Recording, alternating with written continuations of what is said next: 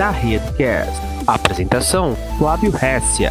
No episódio de hoje, o que é VPC básico? Quando a gente vai falar de redes, eu não vou passar a apresentação toda, eu vou pegar só o ponto que interessa aqui para os itens é, principais, né? Esse cara é um, é um, caso de uso de um cliente nosso que é, migrou para AWS desde o básico ali, que é o que a gente vai falar hoje, até o nível intermediário, depois o nível avançado, onde ele integrou e moveu todo o workload dele para AWS com integração compliance e tudo mais. Mas vamos para o vamos pro básico. Então, as primeiras dúvidas né, que tem com relação à rede, quando a gente vai migrar a rede para AWS, é: mas fica tudo público? É seguro? Porque é aquela sensação, né? Dentro de casa é seguro, fora de casa não é. Eu posso instalar um Firewall na AWS? Eu posso segregar o meu banco de dados back-end, front-end? Eu posso ter é, segregação desses caras? Eu subi uma instância com IP público. Essa é uma outra dúvida de rede que a galera tem muito. Eu subi uma instância e falei que eu quero IP público. Aí eu entro na máquina, dou um IP config, um IF config e ela só tem IP privado. Por quê? Qual a velocidade do link internet? Qual é o preço? Né? Outra questão, outras questões são precificação de rede, né? Como é precificado, principalmente o link internet. Né? É, quando a gente recebe uma conta na AWS, quando a gente cria uma conta na AWS, ela vem assim, ó. A conta novinha, virgem, virgem, ela vem assim. Eu tenho lá a minha conta, dentro da minha conta tem a região, dentro da região eu tenho uma VPC, que é o serviço de rede da AWS. VPC é a sigla para Virtual Private Cloud, eu acho, mas deve ser algo por aí. E é, dentro dela eu tenho subredes privadas, desculpem o meu filho, pessoal. Eu tenho subredes privadas, né? Dentro dessas subredes, é, perdão, subredes públicas todas elas públicas. Essas subredes elas se conectam a uma tabela de roteamento que leva para um serviço da Amazon chamado IGW, é, que aí leva para os IPs públicos. Então os IPs públicos eles ficam aqui, a internet está aqui, nós montados estão aqui, nosso escritório estamos aqui. Além disso, a Amazon tem serviços que são nativamente públicos. Eles não estão dentro da VPC, eles estão fora, como o serviço DNS, o Route 53, que é a CDN da Amazon. Né? Ela está muito próxima do cliente, então ela está geograficamente distribuída entre os ad locations em todas as regiões do mundo, então ela fica fora. O S3, que é um serviço que nasceu antes da VPC existir, é um dos primeiros serviços da Amazon. Mas tem outros exemplos como o DynamoDB, que é um banco de dados gerenciado da AWS, que ele é serverless, né, não tem servidor, eu só crio a tabela ali e, e insiro dados e, e consulto eles. Ele também é um serviço nativamente público, ele não está plugado aqui diretamente. É, então, a resposta é, quando vem novinha em folha, se você não fizer nenhuma mudança, é, todo mundo que está aqui está com IPs privados, mas eles estão numa rede que se conecta à rede pública, através do IGW, que é o, entre aspas, o link de internet com a AWS. É, a parte boa é que nenhum desses recursos aqui eu pago. Né? Então, assim, eles vêm na, na conta por padrão, eu não pago o IGW, eu não pago a tabela de roteamento. É, IP público, eu, eu pago a instância, na verdade, então se eu tiver uma instância sendo utilizada, ela já tem direito a usar o IP público. Então já está incluso no valor da hora que eu pago daquela instância, já está incluso o valor do, do IP público, se eu usá-lo ou não, né? é, seja fixo ou não. Tá? Então, quando eu subo uma instância na Amazon, o padrão IP não é fixo. Mas eu posso ir lá e colocar um IP fixo. Se eu colocar um IP fixo, eu também não pago por esse IP fixo, porque eu estou pagando o valor, o IP público da hora da minha instância. Tá? É, além disso, eu tenho um carinha chamado Security Group. Quando a gente fez o lab de Linux, vocês devem ter visto. É como um file de camada 4 que roda é, dentro do, da, dos recursos computacionais que suportam VPCs, por exemplo, o EC2. É, aí eu tenho serviços públicos por, por, padrão, e aí, falando em um pouquinho mais de segurança, a gente tem a criptografia em trânsito e em repouso. Então, eu posso tanto criptografar os discos, ou os objetos que eu guardo nas S3, por exemplo, que é a criptografia em repouso, o, o Evandro falou disso na sessão de ontem, como em trânsito. Então, eu tenho serviços que suportam, por exemplo, HTTPS, e aí eu, eu consigo fazer a criptografia do dado quando ele está se movimentando. Né? É, e aí, o que normalmente a gente faz? PP mais VPC, né? Então, a gente vai lá e dá uma tunada nesse cara. O que, que a gente faz? A gente tem aqui as redes privadas, aquele desenho que a gente já conhece, a gente cria novas subredes, e a gente chama elas de privada, só que a gente não pluga elas no GW, nós plugamos ela num cara que vai fazer o NAT. Aí o cara que vai fazer o NAT pode ser um, um EC2 mesmo, que a gente coloca lá sistema operacional, por exemplo, um TFSense, ou um Linux, se eu quiser, ou posso instalar uma appliance da Fortinet, da, da Sophos, da Palo Alto, Checkpoint. Esses caras são, inclusive, comercializados dentro do próprio marketplace da AWS. Então, quando eu subo essa instância, uma instância do checkpoint, eu pago o valor também por hora daquele é, da licença do checkpoint para aquele tamanho de servidor. Então eu posso pagar dentro do mesmo billing o valor de checkpoint. O que é legal é que se eu quiser fazer um teste, eu consigo ir lá e fazer um teste, subir ali algumas horas, derrubar, eu posso ter um checkpoint na minha mão, um palo alto na minha mão para poder brincar e fazer testes. Né? Então eu vou ter um Nater aqui, que é esse cara que faz o Nater, então veja, essas redes aqui, elas vão poder acessar a internet, mas elas não vão ser acessadas. Mas se eu quiser não colocar isso aqui, eu posso também. Eu posso simplesmente deixar essas redes aqui isoladas é, de, de, forma privada, né? Isso, é, esse modelo, que é o que normalmente atende aí 90% dos casos, ele é um modelo que evita erros, por quê? Porque eu posso subir tudo na rede pública e fechar no security group ou não por IP público na instância. Mas é mais fácil de eu errar aqui. Né? Se eu deixar o security group aberto aqui, a chance de eu, da máquina ser tomada ou ser atacada é muito pequena, porque alguém teria que tomar uma máquina aqui e daqui poder conectar com aqui. Né? E aí, respostas para a primeira dúvida, as primeiras dúvidas, né? Então, fica tudo público? Não, fica público se eu quiser. Por padrão, vem, vem tudo público. Mas, é, não, não vem tudo público, tá? Porque quando eu ponho security group, o security group por padrão vem fechado. Mas por padrão vem na subrede chamada pública, que tem conectividade na internet para facilitar quem está começando. Né? É seguro? Sim.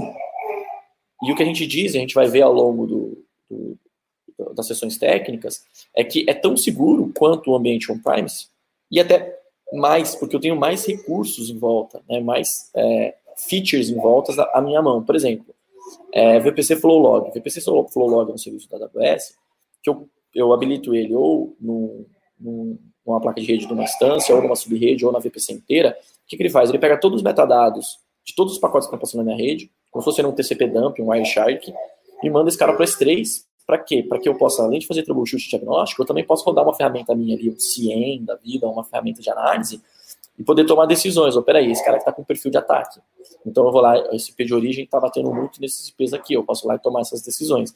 Então são recursos que eu poderia, posso fazer no Momentum Prime? Posso, mas vai ser algo mais custoso, trabalhoso, provavelmente vai ficar caro. Né? Na AWS eu habilito esse recurso e vou pagar só os dados das três que eu, que eu utilizar. Então, posso deixar lá um dia de armazenamento, vai dar 30 centavos de dólar. E olha lá. Posso instalar um Fire? Sim. Né? Como a gente mostrou lá no desenho, a gente vai ter um NATA que pode ser um Fire. Posso segregar banco de dados, front-end, back-end? Pode segregar tudo que você quiser. Né? Aí a pergunta, né, sobre uma instância EC2 com IP público, mas ela está com IP privado. Por quê? Porque, na verdade, tem um NAT 1 para 1 aqui, né? Então, vamos só voltar aqui no diagrama desse desenho, ó. Os IPs públicos estão aqui, as instâncias estão aqui. Então, quando você sobe uma instância com IP público, o que a Amazon faz? Ela põe o IP, o IP público dela que está aqui e ela faz um NAT 1 para 1, ou seja, chegou no IP público aqui, chegou no IP, sei lá, 54111, ela manda para o seu IP aqui 192.168.10.30. Então, é, é, tudo que vier de fora, essa máquina vai acessar, e quando essa máquina for navegar, ela vai sair com esse IP. É como se eu tivesse é, um firewall dedicado, um link de internet dedicado para cada um desses caras plugado nesse meu, meu firewall que está aqui no GW, atrás do GW. Tá? Então, é, esse é o motivo, né? Tem um, um IPv, um NAT, um BNAT IPv4 de fora para dentro, mas a sensação é exatamente a mesma de você estar tá navegando. Quando eu comecei a trabalhar com a AWS, eu fiquei um pouco impressionado com essa questão do NAT, que funciona sempre tudo com NAT, mas depois eu me acostumei e vi que funciona bem. E outra, o último ponto é qual é a velocidade do link de internet, né? É, qual é a velocidade, qual é o preço, né? O modelo é por franquia, então para ser mais justo, quem usa mais paga mais. Então, é, em Norte Virgínia, por exemplo, o data transfer ele custa 9 centavos por giga por mês. Mas veja, na cloud eu só pago o tráfego que sai eu não, não, eu não pago o que entra. Então, se eu transferir um arquivo de 1 GB para a AWS, eu não vou pagar nada. Se eu puxar esse arquivo de 1 GB da AWS para o mundo, aí eu vou pagar 9 centavos por giga por mês. Tá? E isso aqui é, é, data transfer out, tá? saída para a internet.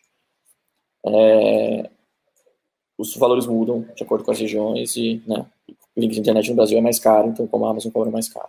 Agora, falar, por que, eu pago data transfer out? Né? Na minha concepção, no meu entendimento, por que, eu pago só o out e não o in? Por dois motivos. Um, se eu estou mandando um arquivo de 1 GB para a AWS, é, esse arquivo vai ser transferido para a AWS e provavelmente ele vai ficar lá e eu vou pagar o storage dele, o recurso dele. Então, essa é a primeira teoria minha, tá? Ninguém, ninguém disse não é oficial. Segunda teoria é os links da AWS de conexão com as operadoras, eles são links simétricos. Então, tenho lá, sei lá, uma porta de 1 GB, uma porta de 10 GB, tanto para ir quanto para voltar. Né? Mas, o que, que a AWS usa mais? Ela usa mais a saída, porque o que está hospedado lá dentro, em geral, é um site, em geral, é um serviço que está provendo serviço para quem está fora. Né? Então, os backbones deles são saturados no out, ou seja, consomem mais no out e menos no in. Então, como está sobrando esse in, ela deixa você usar o in e limita na, na, na direção que para ela é mais custosa, né? que para ela é mais utilizada, é mais desafiadora. E aí a sensação é essa sensação aqui, ó, da primeira vez que eu vi um danoninho de potão, né? Sensação de infinito, porque quando você vai fazer, a, vai fazer um download dentro do seu servidor, por você vai rodar um news update, é extremamente rápido. Porque você está pagando pelo giga transferir. Né? Então, essa é a parte boa de você transferir pelo giga. É, você vai ter informação. É, se você tivesse um link de 2 MB, 3 MB, 10 MB, 100 MB, demoraria muito mais para trazer. No caso da AWS, a limitação da velocidade do data transfer é a taxa de transferência da placa de rede do seu EC2, por exemplo. Se você tem um EC2 com interface de 1 GB, vai transferir naquela velocidade. Tá? Então é o tipo da instância que vai determinar a taxa de transferência pelo, pelo, pelo CPU dela, pelo processamento dela, e não, pelo, e não por uma limitação é, comercial. Tá? A Amazon quer mais que você transfira dados mesmo, para você ter mais, mais coisa armazenada lá dentro e, e é, naturalmente gastar mais depois, ou que você tenha mais clientes consumindo essa plataforma. Tá? Então, é, é, o começo aí, o princípio é isso, pessoal. Depois a gente vai avançando um pouco mais aqui nesses itens, né? Eu vou rapidamente aqui só mostrar a console do VPC para vocês, para vocês verem na prática como é que é. Então lá AWS Services VPC, vou limpar aqui a fonte.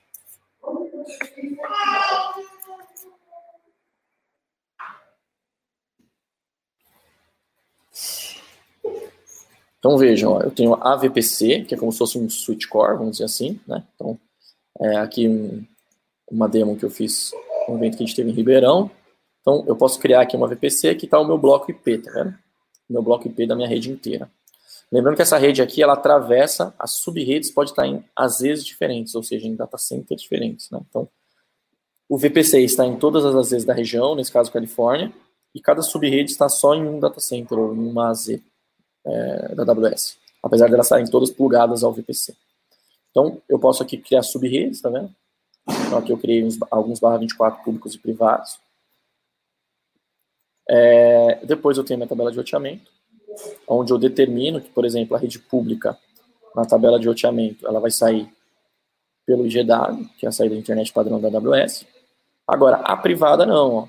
A privada, ela vai sair, nesse caso, ela está saindo por uma placa de rede de uma instância. Está em black hole porque eu apaguei a instância, né? Então, quebrou aqui, não está funcionando mais, mas aqui eu, eu mandei o, o, é, o tráfego 000 sair por uma placa de rede de um EC2. E aí, nesse EC2, eu falo meu appliance de Fire ou seja lá quem for o meu NATer. Né? É, e aqui o GW, onde eu crio ele e tudo mais. Beleza?